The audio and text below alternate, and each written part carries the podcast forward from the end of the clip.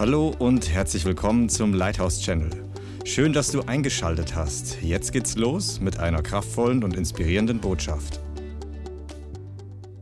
Heiliger Geist, ich bitte dich, dass du das weiterführst, was du heute schon angefangen hast. Die Salbung fließen lässt, das Wort übernatürlich transferierst und in unser Herz hinein legst, es übersetzt durch deinen Geist und uns transformierst. Und ich bitte dich, Vater, dass dein Öl fließt. Das Öl der Heilung, das Öl der Befreiung, das Öl der Gnade, das Öl der Herrlichkeit. Das, was nur du tun kannst. Das Einzige, was von dir kommt und was niemand anders sonst tun kann. Heiliger Geist, komm. Komm auf jede Stadt, auf jeden Ort, auf jeden Hauskreis, auf jeden einzelne Person, die online oder wo auch immer jetzt über digitale Medien zuschaut, zuhört. Und wir bitten dich, dass dein Geist heute Mauern sprengt und Steine bewegt, die jahrhundertelang festgesessen sind. Und wir danken dir für übernatürliche Offenbarung des Himmels. In Jesu Namen. Amen. Wow. Ich möchte einfach kurz anfangen. Hier ist Gott möchte uns erfrischen. Wir sind in einer Zeit, wo viele Christen beginnen, ohne dass sie es merken, äh, Stück für Stück in die Wüste zu gehen. Nicht unbedingt, weil ihr Leben schlecht läuft im Sinne, dass sie geistliche Fehlentscheidungen treffen, sondern weil die Welt sich entwickelt, dass das Land in Anführungszeichen geistlich mehr und mehr zu einer Wüste wird. Kannst du verstehen, was ich meine? Es gibt zwei Möglichkeiten, wie du in Wüstenzeiten hineinkommst. Die eine ist, dass du ein, schlechte Entscheidungen triffst, dass du Gott ungehorsam wirst, dass du murrst, dass du haderst, dass du was auch immer, was die Israeliten in der Wüste getan haben, während Gott sie einfach nur hineinführen wollte, ihnen begegnen, sie zu sich ziehen und nach zwei, drei Monaten ins verheißene Land hineinbringen, mussten sie aber trotzdem 40 Jahre in der Wüste sein, wegen ihres Ungehorsams, wegen Rebellion, wegen Götzendienst, wegen aller negativen Sünden und schlechten Entscheidungen. Und dann gibt es aber auch Zeiten, wo Leute in der Wüste sind, weil die anderen gesündigt haben. Weil die anderen Dinge, weil, der, der Götzendienst überall war, aber nicht in ihrem Herzen. Aber der Rest der Gesellschaft, der Rest des Landes, der Rest des Volkes hat so viel Fluch, so viel Trockenheit über das Land gebracht. Josua und Kaleb waren zwei Leute, die vollkommen unverdient 40 Jahre in der Wüste waren. Und es war im, zur Zeitalter Mose, zur Zeitalter der Könige, gab es mehrfach Phasen äh, im Volk Gottes, wo einzelne Leute gelitten haben mit dem Rest, obwohl sie in Ordnung waren. Jeremia zum Beispiel, einige der Propheten. Und wir wissen das, nachdem David gestorben war und sein Sohn Salomo sich alle möglichen Frauen angeschafft, die er nicht hätte haben sollen und schon, schon gar nicht in dieser Anzahl und das Volk in die Irre geführt hat, durch den Götzendienst, den all diese fremden Frauen mitgebracht haben, das Reich auseinandergefallen ist in zwei große Reiche, Nord- und Südreich, Juda und Israel. Und in Israel, das, der, das, deren Hauptstadt Samaria war, die Stadt hieß Samaria. Die hat der König Omri gebaut, das war der Vater von Ahab.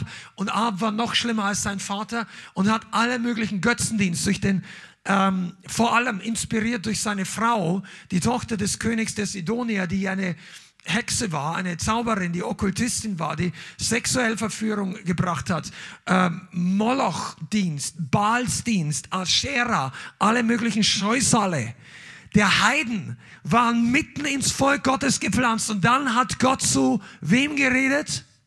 Zu Elia. Und Elia sagt nur einen Satz, ein Wort. Ich sag dir, so wahr der Herr lebt, vor dem ich stehe, sagte dem größten der Könige. Und das ist übrigens genau das, was die Naomi gerade gepredigt hat. Elia ging nicht hin und sieht da, wer vor ihm steht. Der schaut nicht sich den Großen an, der ihn umbringen könnte, weil im Übrigen zu dieser damaligen Zeit hatte Isabel alle Propheten des Herrn ausgerottet, ermordet.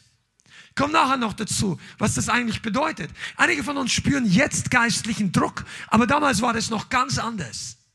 Und Elia geht hin vor diesem mächtigen Mann, der im Natürlichen sein Leben beenden könnte und sagt, so wahr der Herr lebt. Das war damals eine Beteuerung, dass man wirklich zu einer Sache steht zwar der Herr lebt, vor dem ich stehe, wenn es Regen geben wird in all diesen Jahren, es sei denn auf mein Wort, Der hat noch nicht mal gesagt, ich bete.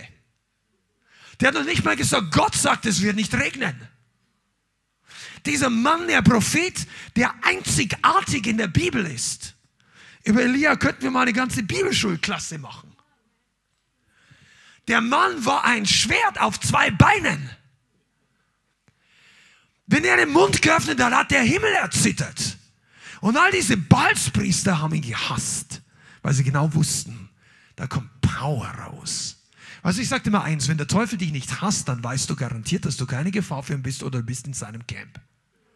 Wenn du keinen Widerstand im Reich der Finsternis verursachst, dann stellt sich die Frage, wie viel von Jesus wirklich sichtbar wird. Gott kommt und wenn seine Botschafter die Bühne, die Bildfläche betreten, dann zittert alles, was die Finsternis in Bewegung setzt. Ja, und Elia hat gar nicht groß rumgeredet. Der hat ihm noch nicht mal einen, der hat ihm noch nicht mal eine Predigt zur Buße gehalten. Sagt, wenn du nicht umkehrst, regnet es nicht mehr. Weißt du warum? Der Zug war abgefahren. Für ihn war jetzt keine Predigt mehr da. Genug gepredigt, genug geredet, genug getanzt im Götzentempel, genug gesungen, genug hin und her getanzt zwischen Yahweh und Baal. Weil Ahab, wenn du ihn mal genau studierst, Ahab war nicht nur der pure Nebukadnezar, der, der Hitler-Typ alleine. Ahab war eine schwächliche Persönlichkeit, der hin und her geschwankt ist. Zwischen unterschiedlichen Ansichten. Seine Frau hat ihn massiv in Götzendienst gezogen und verführt und manipuliert und sexuell verführt. Und diese Frau war übel. Aber er hatte immer wieder mal so einen Lichtblick, wo er dann trotzdem äh, zu Yahweh sich öffnet ein bisschen. Also A war hin und her, aber Elias sagte nicht mehr, du, jetzt wäre es mal Zeit, dass du ganze Sachen, nein, das ist überhaupt nichts. Sag, hör mal zu, es hört auf zu regnen.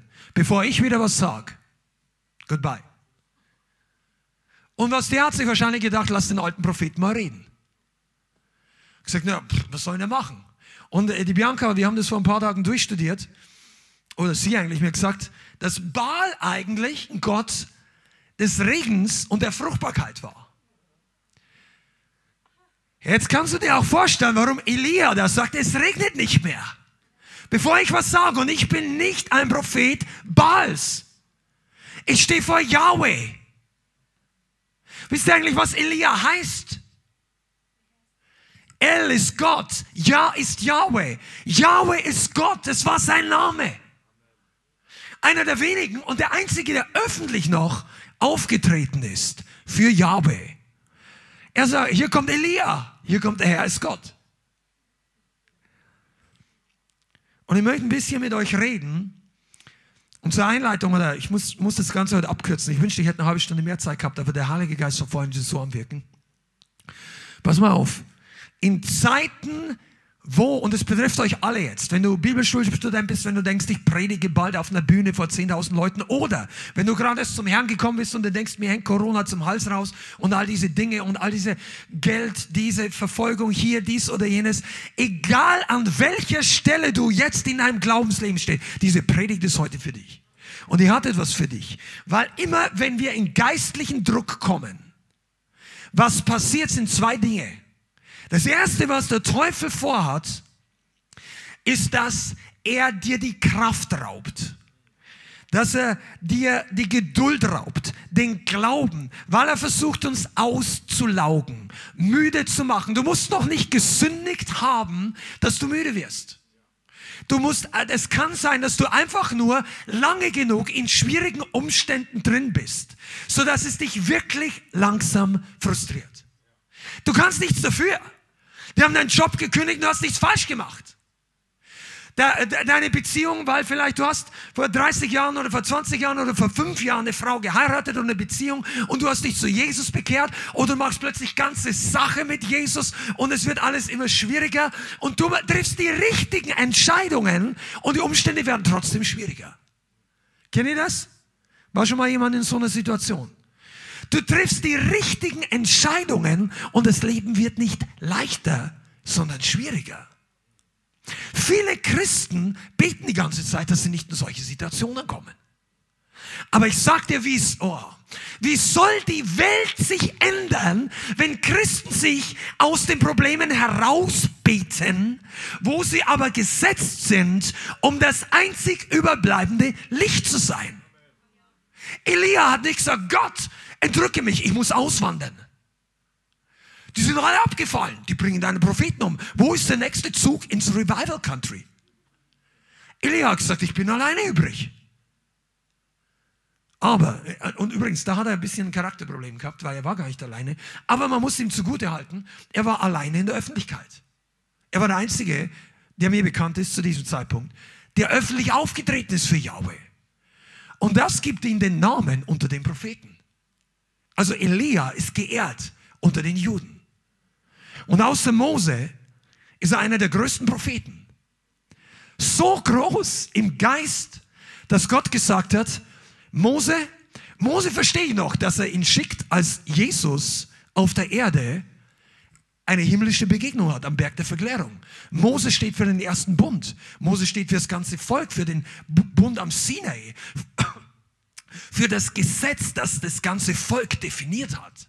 Für das Mose ist der erste Bund, Jesus ist der Bund Teil 2, der, der vollkommene. Aber Mose war der Vorläufer sozusagen.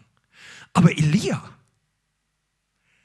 Gott der Vater schickt Elia runter und lässt ihn mit Jesus reden. Und zufällig sind da auch noch Petrus, Johannes und Jakobus dabei. Das war eine interessante Geschichte, aber das ist nicht heute unser Thema. Ich sag dir, Teufel möchte dein Leben schwierig machen und was du brauchst, was wir brauchen, ist Erfrischung. Erfrischung in Zeiten der Krise. Erfrischung ist wichtig. Hör, schreib mal in den Chat rein, wenn du es wirklich glaubst. Das ist kein Scherz. Erfrischung ist wichtig. Erfrischung hält uns wach.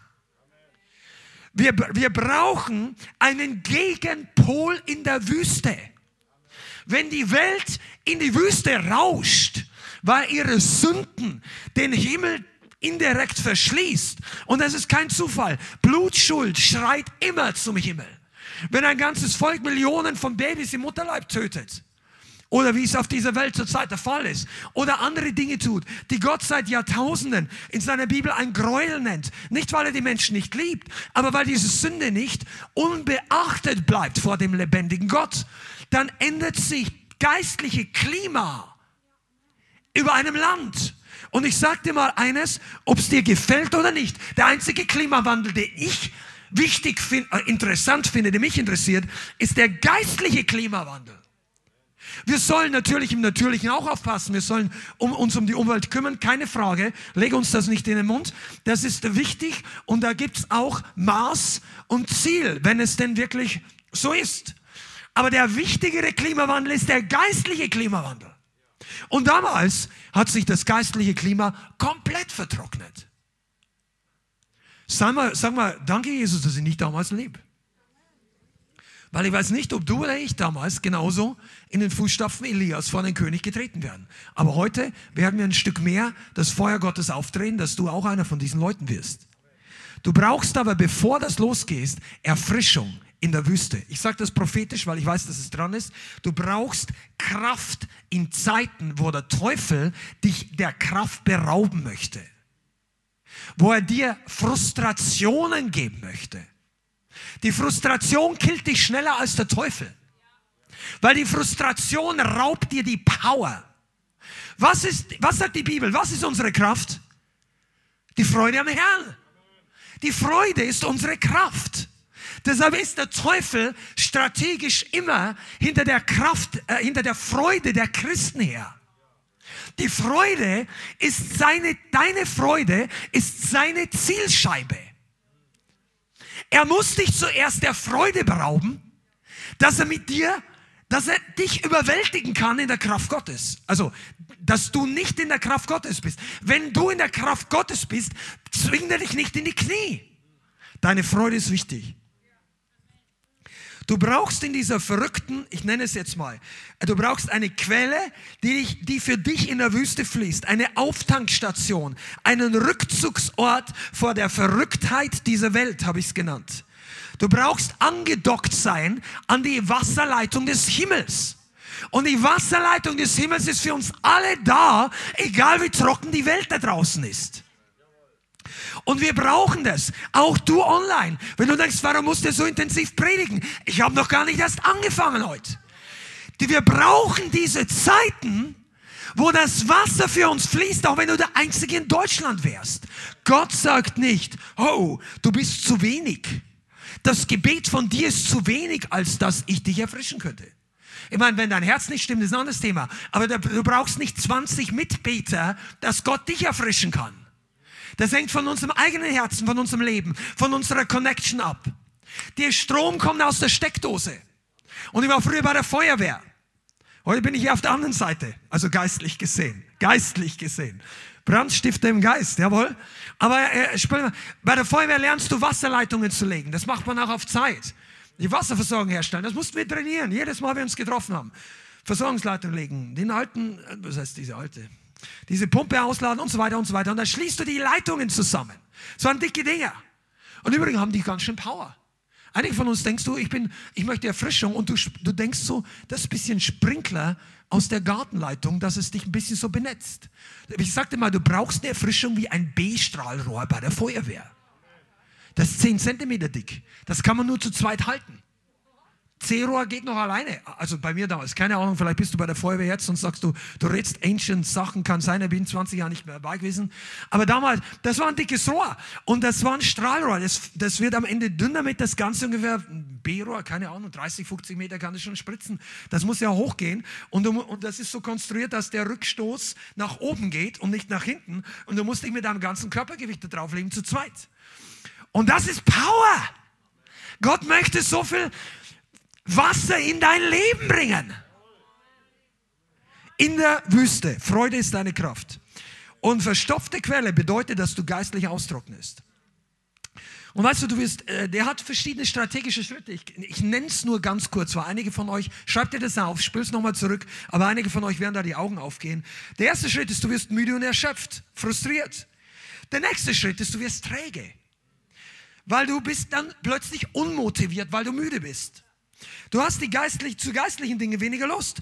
Und dann gönnst du dir Erholung von geistlichen Dingen. Das ist ein Fehler. Und, sie, und Rückzug von den Dingen, die dich eigentlich aufbauen könnten. Da will der Teufel dich haben. Der nächste Schritt ist, du wirst undiszipliniert und machst Kompromisse mit deinem eigenen Commitment. Wo du früher vielleicht vom halben Jahr gesagt hast, jawohl, nein, ich möchte in der Woche die und die Zeit mir für Gott nehmen oder jeden Tag so und so viel Zeit Bibel lesen oder beten oder ich gehe auf jeden Fall zum Gebetsabend oder ich gehe dahin. Einige von euch haben zu mir gesagt, ich bin Freitagvormittag im Frühgebet dabei und die haben, war, eine treue Gruppe ist dabei. Manche haben ein paar Mal dabei und dann wieder weg. Und ich möchte dich sagen, lass dir nicht in der Wüste dein Commitment rauben. Äh, warte nicht, bis die Situation besser wird, sondern nimm es zurück. Der Teufel weiß genau, wo dich hin. Und viertens, die nächste Stufe, du verlierst Kraft der Sünde zu widerstehen.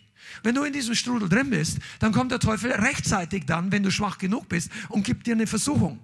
Und dann fällst du für die Versuchung, weil du müde bist, frustriert, kraftlos und nicht geschützt, weil du mit Gott nicht connected warst. Und danach geht die Stufe weiter, nur eine, das ist ein Kreislauf nach unten. Weil du gesündigt hast, hast du noch weniger Erfrischung. Es kommt weniger bei dir an. Gott liebt dich noch. Gott will dir geben. Aber Sünde blockiert die Empfangsleitung für den Segen Gottes. Sagst du, ja, wo steht das geschrieben? Du, das ist überall in der Bibel. Natürlich vergibt Gott und er reinigt uns von aller Sünde. Und er, das hat nichts mit unserer Leistung zu tun. Und wir können in jedem Moment, wenn wir gesündigt haben, zu Jesus hingehen. Aber wenn ich Sünde nicht bereinige, blockiert es trotzdem meine Fähigkeit zu empfangen. Meine Fähigkeit, intim zu werden. Meine Fähigkeit, Kraft zu empfangen. Deshalb ist das wichtig. Amen. Und wir wir brauchen, und die Gemeinde Jesu braucht in diesen Tagen dringend Erfrischung, damit sie nicht ausdörrt. Und deshalb lese ich euch nochmal Apostelgeschichte 3 vor, eine Standard-Bibelstelle zur Erweckung und Erfrischung, Apostelgeschichte 3, Vers 19. Ja, das ist mitten in der Predigt von Petrus zu all diesen Leuten, die Juden waren. Und er sagte im Kapitel 3, Vers 19, so tut nun Buße und bekehrt euch dass eure Sünden ausgetilgt werden, damit Zeiten der Erquickung oder der Erfrischung kommen vom Angesicht des Herrn. Und er euch den vorausbestimmten Jesus Christus sende, den muss freilich der Himmel aufnehmen bis zu den Zeiten der Wiederherstellung aller Dinge. Also, Petrus redet hier von Erfrischung, von Buße und von Wiederherstellung. Und ich möchte heute über diesen Connection zwischen Erfrischung und Wiederherstellung reden und der Salbung, die auf Elia war. Das ist wichtig. Auch wenn du noch nicht, wenn du noch nicht lang beim Glauben bist, hör mal genau zu, das ist wichtig für unser Leben und für die Gemeinden. Petrus connected Erfrischung mit der Wiederherstellung aller Dinge und es beginnt mit Buße. Und ich möchte mal kurz sagen, jeder von uns kann zu jedem Zeitpunkt in seinem Leben vollkommen zu Gott zurückkehren. Und ich spreche jetzt zu Christen, zu Leuten, die Jesus folgen wollen, die nicht äh, gegen den Heiligen Geist gesündigt haben oder den Heiligen Geist einen Teufel nennen und so weiter und so weiter. Äh, aber die einfach ein Herz haben, Gott zu folgen. Und du brauchst nicht warten, das sage ich nochmal, bis die ganze, bis ganz Deutschland Buße tut, bis die, de, de, deine Gemeinde Buße tut. Du brauchst nur selber zu Gott umkehren. Der Wasserhahn, der Fluss kann jedes Mal wieder fließen. Amen. Aber es gibt eine Dynamik der Wiederherstellung aller Dinge, die größere Kreise zieht. Und Gott möchte in deinem Leben und in diesem Land einige Dinge wiederherstellen. Religion to Revival. Ihr erinnert euch noch? Das ist der nächste Teil heute. Pass mal auf. Und Jesus sagt im Matthäus-Evangelium selbst, Matthäus 17, Vers 10, Kannst du aufschreiben? Matthäus 17, Vers 10. Fragen die Jünger. Also, also von der Endzeit redet und äh, von, von, von seinem Tod und Auferstehung. Die Jünger fragen ihn, was sagen denn die Schriftgelehrten, dass Elia zuerst kommen müsse? Vers 11, Kapitel 17, Matthäus. Er aber antwortete und sprach zu ihnen, Elia kommt zwar und wird alle Dinge wiederherstellen. Ich sage euch aber, dass Elia schon gekommen ist und sie haben ihn nicht erkannt, sondern an ihm getan, was sie wollten.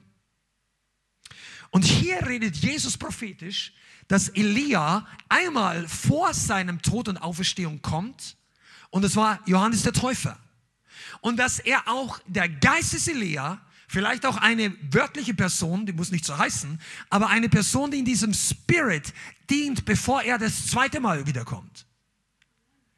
Und der wird zur Wiederherstellung beitragen, zur Erfrischung, zur Wiederherstellung aller Dinge. Zu was, für was kennen wir denn Elia? Dass er eine ganze Nation zu Yahweh zurückführt. Dass er vom Tiefpunkt der geistlichen Entwicklung die größte Konfrontation mit den Mächten der Finsternis, die bisher ein Prophet bis zu diesem Zeitpunkt so herbeigeführt hat, er tritt der ganzen Nation, allen Mördern, allen falschen okkulten Propheten, dem Mann von Isabel und dem König entgegen und sagt, ich bin alleine hier, aber das reicht aus. Ihr werdet heute sehen, dass Jahwe Gott ist.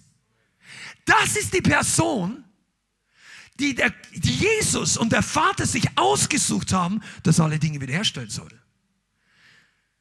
Hast du mal drüber nachgedacht? Die sind nicht Jeremia, Jesaja. Der Geist des Herrn ist auf mir. Und Jesaja 66, der vom zukünftigen Friedensreich und so. Es gibt, es gäbe so viele Propheten. Der sendet nicht Daniel, der mächtige Kämpfer. Mose, der Heiligkeit, show me your face. Der sagt, Elia kommt. Macht es nicht Sinn, Elia mal anzuschauen? Sind wir nicht in einer Zeit, wo du das Gefühl hast, das geht in die Richtung wie in Elias Zeiten? Wenn du das noch nicht erkannt hast, dann ist heute dran, die Augen, dass die Augen aufgehen. Pass mal auf, Elia war interessant. Ich persönlich glaube, Elia hat bildhaft gesprochen einen apostolischen Typus. Von Elia sind kaum Predigten aufgeschrieben, obwohl er bestimmt gepredigt hat. Elia hat nicht nur geweissagt und gepredigt, er wurde bekannt für die Demonstration der Kraft Gottes. Elia demonstriert, Jeremia hat geweissagt. Jesaja hat geweissagt. Ezekiel hat geweissagt. Aber bei Elia hat der Himmel Feuer gespuckt. Also, Gott hat einfach Feuer fallen lassen. Aber nicht nur einmal. Ist eigentlich klar, dass das nicht nur bei Kamel so war? Kennt ihr die Bibel? Da kamen Leute, um ihn zu verhaften. Eine ganze Abteilung mit 50 Soldaten. Wenn du die Bibel noch nicht kennst, lest das, steht in den Könige drin. Oder war es ein Chronik, ich weiß nicht, aber auf jeden Fall eins von diesen beiden Büchern. Bei Elia, die wollten ihn verhaften. Ste ja, ja, es steht mehrfach drin, ja. Äh, und der erste, das erste Mal kommen die Leute an, 50 so, und, und ein, ein sehr respektloser Offizier. Der Anführer von diesen 50 Mann. Hey, Elia, Mann Gottes, komm runter vom Berg. So redest du nicht mit Elia. Und Elia hat gesagt, wenn ich, weil er hat gespottet, der wusste gar, der glaubt doch nicht, dass der der Mann Gottes ist. Der wollte ihn verhaften. Der hat gedacht, die Männer Gottes sitzen alle in Samaria. Die Propheten sind dort. Du bist einer von den Verrückten, ein Außenseiter. Ja, einige von euch denken schon weiter, aber ich bleibe jetzt beim Thema. Elia war einer, der war verachtet. Und hey, Mann Gottes, komm mal runter. Und Elia, wenn ich Mann Gottes bin, dann fällt jetzt Feuer vom Himmel. Boom. Und dann schickt der König nochmal 50 Leute. Der König hat nicht geglaubt. Der zweite Mann hat es auch nicht geglaubt. Und so hat es gleich gesagt, die verbrennen auch. Und der dritte Offizier war schlauer und er hatte Ehrfurcht. Tipp, hör dir die Predigt über Furcht Gottes am Sonntag an.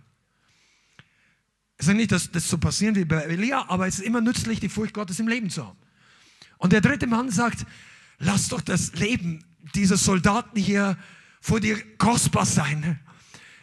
Der König will doch nur, dass du mitgehst. Und dann hat er sie verschont. Wisst ihr, was das Geheimnis ist? Demut. Red in der Krise den Propheten nicht so hin. Das kann nach hinten losgehen. Elia Johannes der Täufer hatte die gleiche Salbung wie Elia. Er hat konfrontiert. Isabel, genauso wie damals. Die, die Frau, die, die letztendlich getötet hat. Aber, weißt du, das ist der Typus von Elia. Die predigen auch, auch wenn sie Leben kostet. Und viele Christen haben den Mumm nicht mehr an der Hose. Dass sie predigen, auch wenn sie Leben kostet. Und ich dir, das ist die Qualität der Christen und der Prediger, die eine Nation shiften können. Ich glaube, es braucht wieder die Art von DNA der Nachfolger, der Gemeindegänger, der Christen, die sagen, wir predigen das und wenn es unser Leben kostet, dann kostet es. Aber das ist die Wahrheit und das nützt und führt Millionen oder Tausende von Menschen in die Freiheit. Wir werden unser, wir werden die Wahrheit nicht verkaufen. Wir werden unsere Commitment nicht fallen lassen, nur weil unser Luxus draufgehen könnte. Komm mal, predigt zu irgendwelchen Leuten hier, die das hören wollen. Gott sucht mit dem Fernglas, habe ich das Gefühl, das sagt übrigens die Bibel, er sucht die Erde ab, nach Leuten, die in den Riss treten.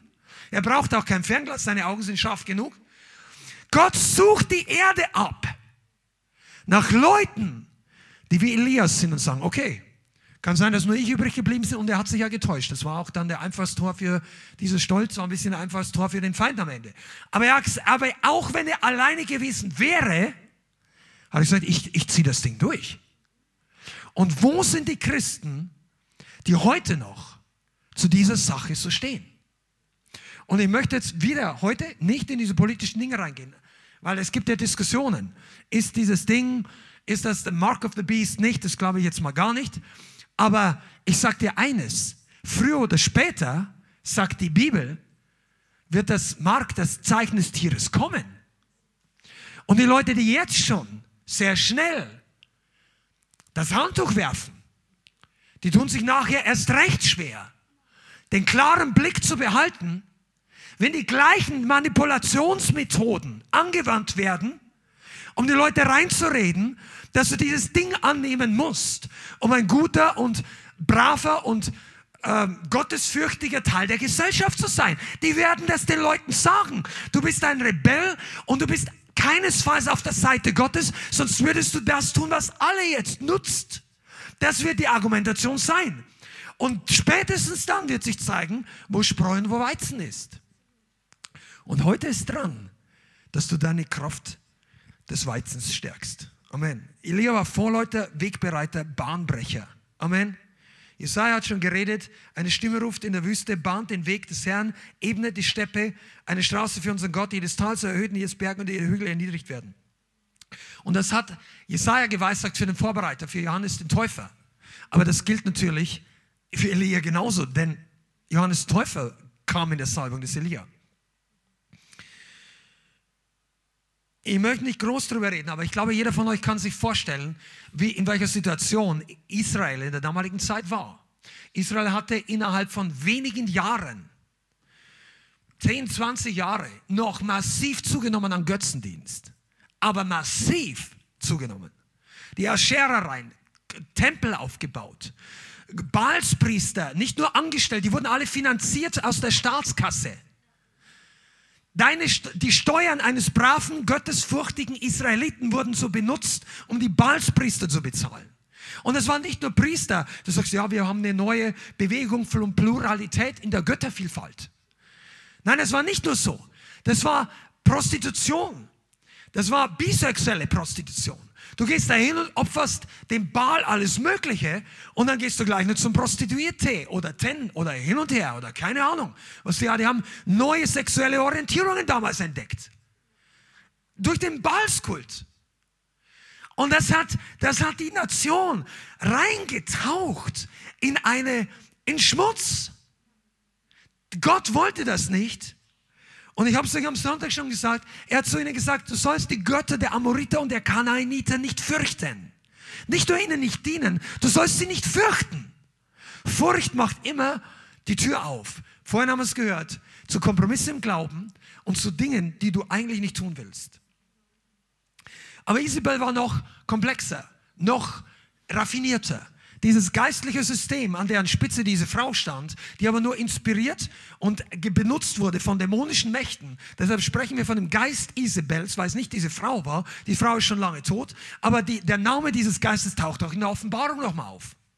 Deshalb ist es wichtig, das zu verstehen die mit den Propheten zusammenarbeitet, mit den Falschen, sich selbst als Prophetin ausgibt und die echten Propheten verfolgt. Warum? Weil die echten Propheten sie durchschauen. Weil die echten Propheten nicht manipuliert werden. Weil die echten Propheten den Durchblick behalten. Du musst kein echter Prophet sein, aber du solltest den echten Durchblick behalten. Wir brauchen in dieser Zeit geistlichen Durchblick. Isabel schüttet einen, ich, ich spreche bildhaft, einen riesen Kübel an Dreck über die ganze Nation aus, geistlich, dämonische, inspirierte Sache. Und das wird alles vermischt und ein Durcheinander. Und die Leute wissen nicht mehr, wovon hinten ist. Zweitens, wenn du nicht mit ihr zusammenarbeitest, dann kündigt sie Verfolgung an. Das war damals nicht so. Angefangen hat es mit Versuchung. Als die Mehrheit der Leute zugestimmt haben, waren die Yahweh-Gläubigen in der Minderheit oder die hin und her geschwankenden. Aber keiner hatte zu viel Mut zu sagen, hey, das ist alles falsch, was macht ihr eigentlich? Keiner hat den Mund aufgemacht in dieser Art. Oder wenn es so der Fall war, wurden sie getötet. Das ist der Geist Isabel. Wenn du widersprichst, kommt Feuer auf dein Leben. Das ist Intoleranz, die mit Toleranz beginnt. Am Anfang kommt er, ich glaube nur an Ja, aber ihr seid ja nicht tolerant. Und wenn du dann auf diese Masche reinfallst, dann sagst du, na gut, dann mach halt du, was du denkst und wir machen, was wir wollen. Und das ging damals so und so und so weiter. Und plötzlich war die ganze Nation gekippt. Dann war aber nicht Schluss damit. Was Isabel weitermacht, ist, dass sie nicht nur den ganzen Götzendienst finanziert, nicht nur die Propheten verfolgt und tötet, sondern als die Konsequenzen für die Sünde der Nation alle Leute getroffen haben, es keinen Regen mehr gab, weil Gott hat das vorhergesagt, schon zu Zeiten Salomos. Wenn dein Volk sündigt und du verschließt den Himmel, sie aber kommen zu dir vor dein Angesicht, vor den Tempel, in den Tempel und demütigen sich vor dein Angesicht und tun Buße, dann erhöre du und vergib die Schuld, dass es wieder regnet. Dass der Regen war nicht einfach nur eine Wetterveränderung. Der Regen war das sichtbare, also der mangelnde Regen war das sichtbare Bild, dass Gott sagt, stopp, ich finanziere euren Dreck nicht weiter. Ihr werdet nicht die gleiche Ernte haben wie bisher. Ihr werdet nicht die gleiche Fruchtbarkeit haben wie bisher. Denn ihr erhebt geistlich eure Fäuste zum Himmel und sagt, wir haben einen besseren Gott. Was willst du, Jahwe? Ihr bringt meine Kinder um und erwartet, dass ich eure Plantagen bewässere. Ihr habt mit dem falschen Gott gerechnet. Und dann macht Gott einfach den Hahn zu. Und es regnet nicht mehr. Jetzt ist aber interessant, dass Baal ja der Regengott, also einer der Fruchtbarkeitsgott war. Baal konnte es nicht zum Regnen bringen. wenn Gott die Versorgung schließt, dann kannst du egal, wo du willst hingehen. Da kommt nichts. Und irgendwann trocknen die menschlichen Quellen auch aus. Aber was Isabel tut, wem, wem haben die Leute denn alle vorgeworfen, dass es trocken war? Elia. Elia wäre schuld gewesen, dass es nicht mehr regnet. Nur weil er gottesfürchtig betet, was Gott zu ihm geredet hat. Weißt du, und das musst du lernen. Wenn du fürs Richtige eintrittst, kann es sein, dass dieser Spirit dich verantwortlich macht für all die Konsequenzen der Sünde, die er selber verursacht hat. Das ist dieses sogenannte im Englischen Blame Shifting. Opfer-Täter-Umkehr. Elia wurde verfolgt und musste um sein Leben fliehen. Also er hat es zwar nicht getan, er hat sich versteckt, aber äh, die anderen mussten um ihr Leben fliehen. Und ihnen wurde untergeschoben, dass es nicht regnet. Was für ein kaputtes System. Ich möchte euch zwei, drei Sätze sagen, was Ryan Lestrange, ein geschätzter Apostel von uns, in dessen Netzwerk wir uns auch äh, eingegliedert haben, über den Geist von Isabel noch gesagt hat. Jezebel ist ein Anti-Anointing Spirit, also ein Anti-Salbung-Spirit. Isabel hat es immer auf die Salbung abgesehen. Deshalb auch auf deine Erfrischung. Wenn du austrocknest, trocknet auch deine Salbung aus, weil du gehst in eigener Kraft. Isabel hat es auf die Salbung einer Gemeinde abgesehen, auf die Salbung in deinem Gebetsleben, in deiner Zeit mit Jesus. Deshalb möchten die, okay, Dominanz, Kontrolle, Manipulation ist Werkzeug aus dem Werkzeugkasten Isabels. Ja? Isabel braucht immer einen schwachen Leiterpersönlichkeit, in dem Fall damals Ahab. Isabel hat immer eine versteckte Agenda. Wenn du nicht wissen darfst, was dahinter steht, sollten bei dir die Alarmglocken angehen. Warum muss, muss jemand seinen Plan verheimlichen? Geheimabsprachen, Verträge, die keiner lesen darf. Gremien in der Gemeinde, in der keiner reinschauen darf, weil sonst alles auffliegt. Ich rede nicht davon, dass es dass es Bereiche gibt, wenn du nicht zu dem Team gehörst, dann musst nicht in aller Besprechung vom anderen dabei sein und du musst auch nicht in jeder Seelsorge dabei sein und auch in jeder Leiterschaftsentscheidung. Aber wenn überhaupt nur noch Dunkelkammern geschaffen werden und das darf keiner mehr wissen, dann läuft das falsch. Die, der Leib Christi darf und soll nicht durch Manipulation funktionieren. Und wir sollten uns reinigen von diesem Spirit. Und Manipulation ist einer der Spirits, wie äh, Naomi vorhin gepredigt hat, die uns in Angst versetzt, die uns unterjocht, die dir sagt, du kannst es nicht, du darfst es nicht. Oder dich versucht, die, die ganze andere, der ganze andere Werkzeugkasten von Isabel, sexuelle Verführung, äh, dich kaufen durch, durch positive, also locken mit Angeboten, vielleicht für den Dienst, vielleicht für deine Beförderung, vielleicht für finanzielle Versorgung. Manipulation hat so viele Gesichter. Eine letzte Sache noch. Isabel wird immer divide and conquer. Jezebel's spirit is a divide and conquer spirit. Teile und herrsche. Schaffe Uneinheit. Kümmere dich zuerst mal um eine Seite, die, die gegenüber nicht so viel Widerstand hat. Denkt dieser Spirit, durch solche diesen einen Teil bringen auf deine Seite, dann hast du schon mal 50 Prozent der Leute, die dir helfen, die anderen 50 Prozent der härteren Nüsse zu knacken. So hat Isabel damals Israel fast komplett unter die Kontrolle bekommen. Die ersten, die Kompromisse gemacht haben, die diesen neuen Gott, Gott, Gottesdienst cool fanden, ja, kann ich zur Prostituierten gehen und wenn die Frau sich zu Hause aufregt, sagt ja, das, ist, das, das will dieser Gott. Wie viele Ehen sind damals kaputt oder in, in Probleme gekommen durch Isabel? Die Männer gehen zu Prostituierten. Und die Frauen zu Hause sind betrübt und sagen, es ist Sünde. Sagt er, nein, das ist Gottesdienst. Und heutzutage, ja, okay, wir gehen weiter. Und eine Sache, die die Leute heutzutage noch nicht so ganz verstanden haben, wir sind in einer ähnlichen Situation. Was ist damals passiert? Elia hat sich drei Jahre zurückgezogen und es hat nicht mehr geregnet. Und in drei, Gott, Elia hat Gott gehorcht. Gott hat gesprochen. Du hast vielleicht Gott gehorcht. Vielleicht hat Gott zu dir gesprochen. Und jetzt werden die Dinge aber schwieriger. Kann das sein? Habe ich Gott gehorcht? Werden die Dinge, weißt du, was passiert? Der Bogen spannt sich. Gott hat damals ein Setup aufgebaut. Er hat die Spannung vergrößert in der Nation. Die Leute haben noch nicht genügend gelitten, dass sie umkehren wollten zu Gott. Elia hat gesagt, macht ihr mal weiter. Es regnet einfach nicht.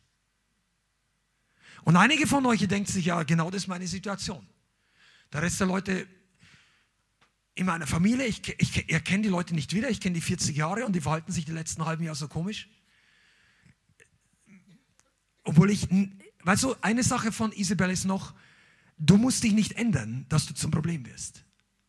Sie ändert sich, sie ändert die Regeln, sie ändert die Gesellschaft und du machst einfach nur, was du immer getan hast. Du hast die gleichen Werte wie früher. Du hast die gleiche Überzeugung wie früher.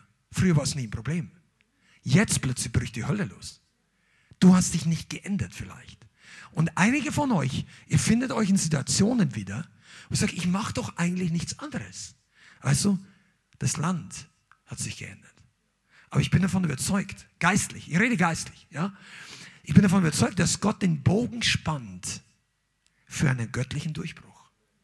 Dass Gott den Druck sich vergrößern lässt, weil eine göttliche Lösung am Horizont sichtbar ist, die aber noch nicht alle Leute sehen können. Amen. Und Gott möchte zunächst mal in deinem Leben neue Regen geben. Das habe ich mit Erfrischung angefangen. Ich möchte das so tief verankern in der DNA unserer eigenen Gemeinde, dass jeder von euch immer und alle Zeit wirklich von sich überzeugt ist, ich darf, ich soll, ich kann in geistlicher Frische leben, egal wie meine Umstände aussehen. Egal wie dieser Tag gelaufen ist, egal wie anstrengend meine Arbeit war in der Welt, egal wie anstrengend mein Dienst im Reich Gottes war, egal wie gut der gelaufen ist, egal wie schlecht du dich vielleicht verhalten hast, komm zurück zu Gott. Frische ist immer da. Wir brauchen das. Ich möchte das auch allen Leuten sagen, die uns online zuschauen. Weil vielleicht einige von euch, ihr, aus Gründen auch immer du heute zuschaust, aber du lebst vielleicht die Gegenwart Gottes, du findest Preaching und manche Lehren gut und die Zeugnisse und so weiter. Gott trainiert Leute in ganz Deutschland und auch in der Schweiz und vielleicht auch in Österreich. Dass Leute in diesen kritischen Zeiten immer an der Quelle am Brunnen angedockt sind. Der Teufel fürchtet Leute, die nicht kontrollierbar sind, weil für sie die Quelle der Versorgung nicht ausgeht. Weißt du, was ich meine? Er sagt, wenn du aber nicht, dann cutte ich dir deine Versorgung. Dann bist du der Außenseiter. Und dann glaub nicht, dass du es schaffst. Und was denkt Elia? Elia sagt, ich stehe vor dem Herrn. Wem gehört der Regen? Wem gehört das Land? Wem gehört das Geld? Wem gehört eigentlich der Euro? Sagst du, der Bank. Okay. Wem gehört das Land, auf dem die Bank steht? Das gehört der Bank. Wem gehört die Sonne, die in all diesen neuen regenerativen, alternativen Energiequellen jetzt, ja, einer der, der Wind, Wind und Sonne ist jetzt das, was am meisten, wer lässt den Wind wehen und die Sonne scheinen, dass die Strom haben, damit ihre Computer in der Bank laufen. Wenn du noch ein bisschen mehr Unterstützung brauchst, dann gebe ich dir nachher extra Session. Aber du solltest erkannt haben, dass unser Gott ganz oben die Versorgungslinie Nummer eins ist. Wenn er den Hahn zudreht, steht hier alles. Alles. Und lass dich nicht einschüchtern. Die Leute sagen, ja, du bist für die Leute, wie, also für manche Weltliche war damals genauso. Elia war der Außenseiter. Er war der, der Verrückte, der im Kamelhaarmantel, lange Haare. Irgendwann wird diese Mode wieder modern. Jesus name, ich weiß, sag das. Es kommt. Früher oder später. Ob das dann auf dem Fashion Magazin ist, ganz anderes Thema. Aber das wird nochmal Geschichte machen. Der Heilige Geist sendet einige von euch in trockene Situationen, weil er dir zeigen müsste, dein Wasser kommt vom Himmel, er kommt nicht von der Welt. Kannst du dich auch freuen, wenn ein Konto nicht mehr das Gleiche sagt? Manche von euch sagen, ja, die sagt jetzt schon schlecht, wenn es gut läuft, dann freue ich mich. Amen. Aber weißt du, ich sage auch nicht, dass es schlecht laufen wird. In Jesu Namen. Weil wenn wir mit der Ökonomie des Himmels, Elia musste nicht holen. Der musste nicht dursten. Der muss nur bereit sein für Relocation. Sich neu positionieren. Komm an den Ort, wo Frische ist. Komm an den Ort, wo Vers Ver Ver Versorgung fließt. Einige von euch, ihr jammert in der Wüste. Und Gott hat gesagt, beweg dich. Mach dich auf an den Ort, wo das Wasser fließt. Sag, ja, da will ich nicht hin, dann fahre ich jeden Tag eine Stunde.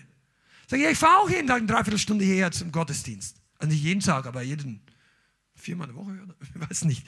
Ja, wir sind viel unterwegs. Ich beschwere mich nicht. Gott füllt den Tank. Ich habe ein Auto. Ich muss noch nicht mal radeln. Ich muss noch nicht zu Fuß gehen. Manche Leute wären froh, wenn sie ein Fahrrad hätten. Du, ihr lacht da. In den 70er Jahren war in China ein Fahrrad so teuer wie heute ein Neuwagen. Und jemand, der sich aus der, ich kenne das Zeugnis, aus der kommunistischen Partei zu Jesus bekehrt hat, der wollte eine Bibel und damals war die Bibel kostbarer als Gold. In einem gewissen Sinn. Weil die hatten keine. Das war die Kulturrevolution. Und er wollte sein nagelneues Fahrrad, das so teuer war wie heute vielleicht ein neuer Mercedes, eintauschen gegen eine Bibel. Und der andere hat es nicht hergegeben.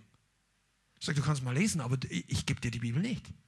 Und wir denken, es ist anstrengend, mit dem Auto zum Gottesdienst zu fahren oder in die U-Bahn zu steigen. Weil es könnte die letzten 200 Meter ein bisschen regnen. Hast du doch einen Schirm auch, oder? Mensch, meine Güte, weißt du, wie viele die Leute damals gefleht hätten, dass es regnet? Und die Christen heutzutage gehen nicht in die Gemeinde, wenn es regnet. Come on, einer sagt Amen. Okay, das ist die persönliche Ebene. Ah, ich habe noch so viel. Ja. Der Sound des Regens. Gott möchte eine Gemeinde herrichten, vorbereiten, vor, die den Sound des Regens hört, wenn er noch nicht da ist. Die sehen kann, dass dieses Land nicht zur Hölle fährt, verdorrt, verdürstet. Weil wir reden ja nicht nur von politischen Situationen, Jobverlust. Wir reden, dass Leute verbittert werden. Leute werden in dieser Zeit echt verbittert. Verbittert gegen Politiker, verbittert gegen Verwandte, verbittert gegen die einen, gegen die anderen, die Geimpften gegen die Ungeimpften, die Ungeimpften gegen die, die Politiker und gegen die Verbitterung beginnt sich breit zu machen. Verhärtung. Ich sage dir eins, egal welche Einstellung wir haben, egal auch was falsch und richtig ist, es ist nicht egal, was richtig ist, aber egal, abgesehen von dem, was falsch und richtig ist, lass dich nicht verbittern.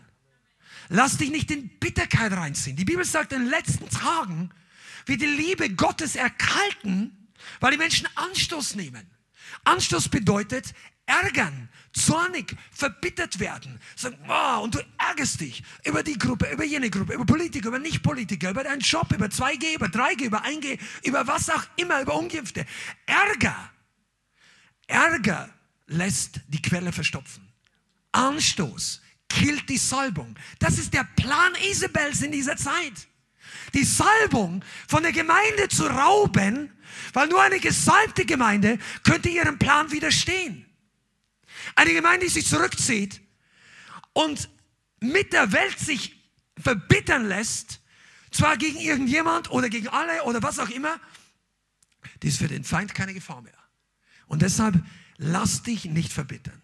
Lass dich nicht runterziehen. Lass dir die Freude nicht rauben. Lass dir den Eifer für Jesus nicht rauben. Komm jedes Mal hier rein und auch wenn es dir nicht so gut geht, um, ah, was weiß ich, High Five, ein, zwei Leute oder was auch immer, wie du magst mit, deinem, mit deiner Maske und, und sage ich, ich bin gern hier. Also wenn du es bist, du musst nicht sagen, wenn du nicht bist. Du bist sei ganz echt. Echt ist immer besser als, als geheuchelt. Keine geheuchelte Atmosphäre hier. Aber also, manchmal hilft es unserer Seele, wenn wir was Gutes aussprechen. Ich freue mich, alle von euch zu sehen. Fast immer. Nein, ich freue mich, alle von euch zu sehen. Ich freue mich wirklich. Aber nicht jeder Tag ist einfach. Nicht jedes Seelsorgegespräch ist einfach. Aber weißt du, wir kämpfen zusammen. Das kann ich mit ganzem Herzen sagen. Auch wenn ich nicht als Pastor geboren wurde, auch wiedergeboren, das ist nicht die allererste Berufung, aber sie ist eine. Ich kämpfe im Geist gerne mit meiner Frau, mit all dem Team für jeden Einzelnen, der zu dieser Gemeinde gehört, um einen Durchbruch, um Freisetzung, um Segen, um Wiederherstellung, um göttlichen Regen. Das ist der, der, Herzens, der Herzschlag von jedem, der hier für Menschen dient.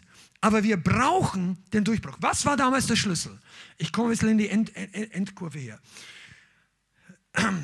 Endstufe.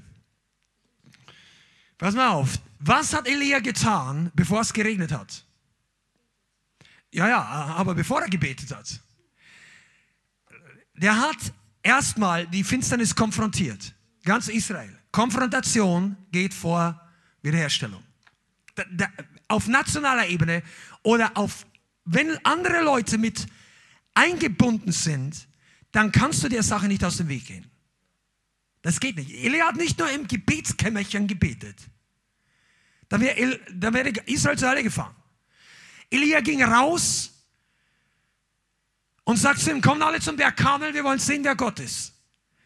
Jetzt sag mal herzu. Die Leute wären doch überhaupt nicht gekommen, wenn es drei Jahre lang geregnet hätte. Kein Mensch hätte sich für den Mann interessiert. Da wäre auch niemand gekommen, wenn Elia nicht der most wanted person in der ganzen Geschichte dieses Königs war. Staatsfeind Nummer eins. Elia war die Attraktion. Verstehst du? Drei Jahre lang in allen Königreichen, seine ganzen Geheimdienstleute hat er überall hingeschickt. Und schaut, ist er in Syrien, ist er bei den bei Moabitern, ist er bei den Philistern, ist er in Ägypten. Nirgends haben sie ihn gefunden. Gott hat ihn versteckt. Und dann taucht er auf und macht diese, und Ahab will schon das Schwert ziehen und sagen, jetzt hören wir mal kurz zu, was er zu sagen hat, dann killen wir ihn heute. Und er sagt, versammeln wir Israel an den Berg Kamel und wir werden sehen.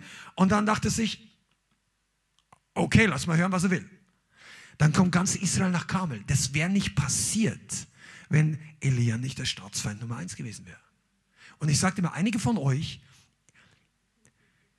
ihr, ihr tut euch, ich sage es jetzt mal ein bisschen direkt, ihr tut euch selber leid in der Situation, wo ihr hineingekommen seid für den Gehorsam Jesu.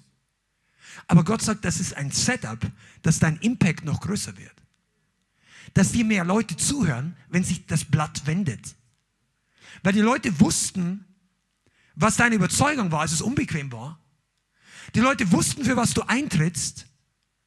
Und wenn der Moment kommt, wo Gott bestätigt, weil Elia hat nicht nur geredet. Elia war nicht ein prophezeiender Prophet, der sagt, in 400 Jahren von jetzt werdet ihr alle wissen, dass ich recht. Nein, nein. Elia gesagt, heute soll ganz Israel erkennen, dass ein Gott hier ist. Und einige von euch werdet merken, dass der Heilige Geist euch erhöht, wenn euer Rückgrat euch nicht rauben lässt. Come on, ich spreche wirklich prophetisch. Und was hat Elia dann getan? Das erste, er hat den Altar aufgebaut. Hat zuerst die Götzendiener ihren Altar bauen lassen, haben sie stundenlang rumgetanzt, haben sie geschnitten, geritzt, gesprungen, gehüpft, ein-, zweibeinig und so weiter. Dann hat Elia ein bisschen ein paar Bemerkungen dazu gemacht, was ist los mit eurem Gott? Sitzt er auf der Klo? Steht in der Bibel. Sagen, was ist los? Vielleicht schläft er. Weckt ihn mal auf. Baal ist der einzige Gott. Was ist der einzige nicht, aber er ist überhaupt kein Gott. Aber die, die Götzen der Welt, die brauchen Erweckung. Die hören eh nicht. Zwei Ohren und hören nicht. Das wusste Elia. Er wusste auch, dass da nichts kommt. Come on, hier stehen 850 Leute, die wollen dich alle umbringen. Wahrscheinlich 50.000 Soldaten, die wollen dich als Nächster umbringen. 500.000 Israeliten, wenn es die anderen zwei Gruppen nicht machen, bringen dich die um, weil es nicht geregnet hat. Die waren einfach sauer, dass es nicht regnet. Und du stehst da und sagst, komm, bet noch ein bisschen weiter. Wo ist euer Gott? Das ist die Kühnheit, die der Heilige Geist in diesen Tagen ausgießen möchte. Der Heilige Geist möchte das fallen lassen. Amen. Come on, Jesus. Und dann hat er den Altar wieder aufgebaut. Ich muss das jetzt eine ganze Predigt von einer Stunde in drei Minuten reinpacken. Pass mal auf. Der Altar Gottes ist ein Geheimnis. Baue den Altar Gottes in deinem Leben auf. Der Altar, unbehauene Steine, Rohmaterial, geistliches Rohmaterial. Gott schleift das oben, nicht unten. Ja, der Altar muss gebaut werden, bevor das Feuer Gottes fallen kann. Du brauchst, wir als Gemeinde, aber du auch als einzelne Leute, du musst einen Altar in deinem Leben aufbauen. Für was steht der Altar? Für Opfer. Auf dem Altar, der Altar ist kein Kunstgegenstand. Darum sieht der auch nicht aus künstlerisch, sondern unbehauene Steine, das wollte Gott so. Das ist kein, kein Denkmal. Der Altar ist kein Dekorationsgegenstand. Ein Altar ist ein Ort, wo geopfert wird, wo Dinge sterben. Und der Altar müssen wir selber bauen den, dem richtigen Gott. Unser Fleisch, unser Unglauben, unser ganzes Leben soll auf den Altar Gottes. Das heißt aber nicht, dass wir dort leiden müssen. Das heißt nur, dass wir, unser eigenes Ich dort stirbt. So wie Jesus sagt, wer sein Leben behalten will oder sucht zu finden, der wird es verlieren. Wer sein Leben um meinetwillen, sagt er, verliert, der wird es aber finden oder gewinnen zum ewigen Leben. Der Altar ist der Ort, wo wir unser Leben Gott zur Verfügung geben. Der Altar ist der Ort, wo das Feuer fällt, wenn etwas auf dem Altar liegt. Und der Altar ist der Ort, der dir Power gibt. Im Angesicht derer, Die rufen und es passiert nichts. Und deshalb spreche ich heute wirklich zu einer ganzen Generation von Leuten, die sagen, ich will nicht mehr nur länger Proklamation, Bekenntnis, sondern Demonstration. Gott will seine Wahrheit demonstrieren. Aber wie kann er es demonstrieren, wenn sein Volk noch immer in den Höhlen sitzt? Wenn sein Volk sich Isabel nicht stellt? Wenn sein Volk nicht hinausgeht und die Wahrheit verkündigt? Und wenn sein Volk kein Altar baut? Kein Opfer auf den Altar legt? Wo soll das Feuer fallen? Das Feuer fällt in den Gemeinden. Amen. Aber die, die brennenden Steine der neutestamentlichen Gemeinde sind berufen, hinauszugehen in die Welt. Und durch das Feuer Gottes der Welt zu dienen. Und das Feuer Gottes verzehrt nicht nur. Das Feuer Gott, die Steine hat es verzehrt. Aber die lebendigen Steine im Neuen Testament sind nicht verbrannt. Weißt du, was ich meine? Der Tempel Gottes ist das Neue, das sind wir. Und als das Feuer am Pfingsten gefallen ist, da sind die nicht verbrannt. Die haben weitergebrannt. Gott möchte mit seinem Feuer auf unser Leben fallen. Und das wird dir Kraft geben und das wird Demonstration freisetzen in dieser Welt. Und das ist etwas, was unseren Glauben massiv stärkt. Unser Feuer, also Feuer Gottes ist der Echtheitsstempel des wahren Gottes. Das Feuer Gottes bezeugt, dass wir vom richtigen Gott reden. Reden kann doch jeder. Ihre Ökumene können es auch überall bauen. Alle drei großen monotheistischen Religionen. Wo ist es jetzt? Irgendwo im, im Nahen Osten irgendwo. Die jüdische Glaube, der sogenannte christliche Glaube, ich nenne es, und der muslimische Glaube. Diese drei Häuser, alle dienen dem gleichen Gott so. Das ist nicht die ganze Wahrheit. Es gibt nur einen Gott. Aber es gibt mehrere Götzen, die unterschiedliche Namen haben. Und hier ist es wichtig, Feuer fällt nur im Namen des einen wahren, echten Gottes. Es gab mal jemand, der erzählt hat, dass er rausging vor vielen Jahren in der Summer to Go Bewegung. Und er hat einen Moslem evangelisiert, der war krank. Ich glaube, die Story ging für so. Und er hat gesagt, okay, und er hat nicht geglaubt, er hat nicht an Jesus geglaubt, er sagt, okay, wir beten, oder war, und da war ein zweiter Moslem da, es waren mehrere, ein oder zwei Moslem, die haben gesagt, okay, wir beten jetzt, wir machen jetzt folgendes, wir beten jetzt im, im Namen Allah, dass der gesund wird. Und danach beten wir im Namen Jesus, dass der gesund wird. Und dann kannst du sehen, was passiert. Und ihr könnt euch denken, das ist im Namen Allah, der nicht gesund wurde. Aber im Namen Jesus waren die Schmerzen weg und er war geheilt. Das hat er so erzählt. Und ich sage nicht, du sollst es so machen, weil im Namen aller beten, das ist für einen Christen normalerweise nicht dran. Aber die Demonstration der Kraft Gottes ist immer dran. Und das ist etwas, was wir nicht vergessen dürfen. Bau dein Altar, lege dein Opfer drauf. Wo ist die Stelle im Neuen Testament dafür? Römer 12, Vers 1. Römer 12, Vers 1. Ich ermahne euch nun, Brüder, durch die Erbarmung und durch die Gnade Gottes, euren Körper, eure Leiber hinzustellen als ein lebendiges, heiliges, Gott wohlgefälliges Opfer, was euer vernünftiger Gottesdienst ist. Das ist, das ist vernünftig und richtig.